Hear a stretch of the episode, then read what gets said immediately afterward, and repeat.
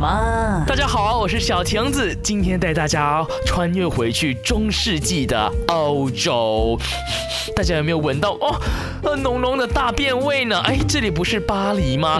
没错，以前的巴黎呢，虽然是浪漫之都，但是也被称作为粪便之都，因为以前中世纪的贵族啊，普遍呢是不洗澡的，而且呢，他们呢随处排便啊。大家以为他们有多高贵、多优雅、多香气宜人？No No No！之前呢可是很可怕的一个黑暗时期呢。到底他们有多疯狂呢？那女性们呢是直接在裙子里面排便的，而且法国的国王路易十四呢一生当中，大家猜他洗几次澡？一二啊，没错，就是两次。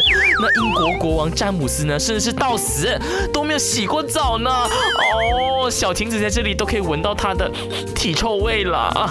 正因如此啊，所以香水才被发明出来的啊。而且呢，以前的人们啊，觉得洗澡就会生病，所以呢，他们是非常抗拒洗澡的。再加加上没有完善的设施，没有完善的排水系统和、公共厕所，所以呢，你在走在街上，哎呦，到处呢都可以踩到人家的大便呢，真是非常的可怕呢啊！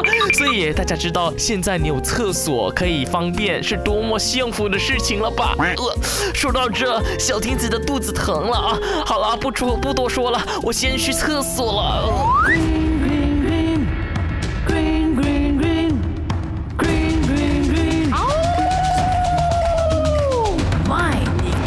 什么